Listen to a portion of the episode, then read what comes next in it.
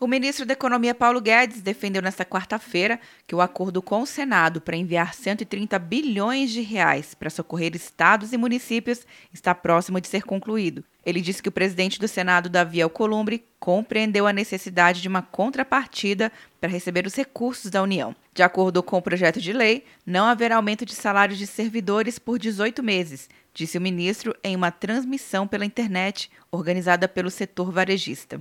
Ele compreendeu que se nós vamos mandar 120, 130 bilhões extraordinariamente em alta velocidade para estados e municípios, esse dinheiro não pode virar aumento de salário para gastarmos, promover os aumentos de funcionalismo no meio de uma crise extraordinária em que os milhões de brasileiros estão perdendo emprego. Em entrevista coletiva no Congresso Nacional no início da tarde, o presidente da Câmara, Rodrigo Maia, disse que aguarda o texto para análise. Tudo vai depender do prazo e da forma como vai ser é, construído a distribuição dos recursos. Né? Então, eu preciso aguardar para poder ter uma opinião sobre a construção que faz o presidente Davi. Maia havia aprovado um outro texto para auxílio a estados e municípios, que não havia contrapartidas, sendo questionado pela equipe econômica do governo, que considerou o texto perverso. O projeto de Maia estabelecia que a União deveria compensar a queda de arrecadação de ICMS e ISS de 2020 em relação ao ano passado para reduzir os efeitos da crise provocada pela pandemia do Covid-19, com impacto fiscal de 89,6 bilhões de reais.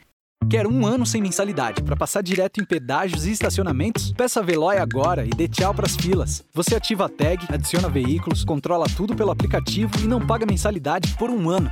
É por tempo limitado. Não perca. Veloy. Piscou, passou. De Brasília, Luciana Castro.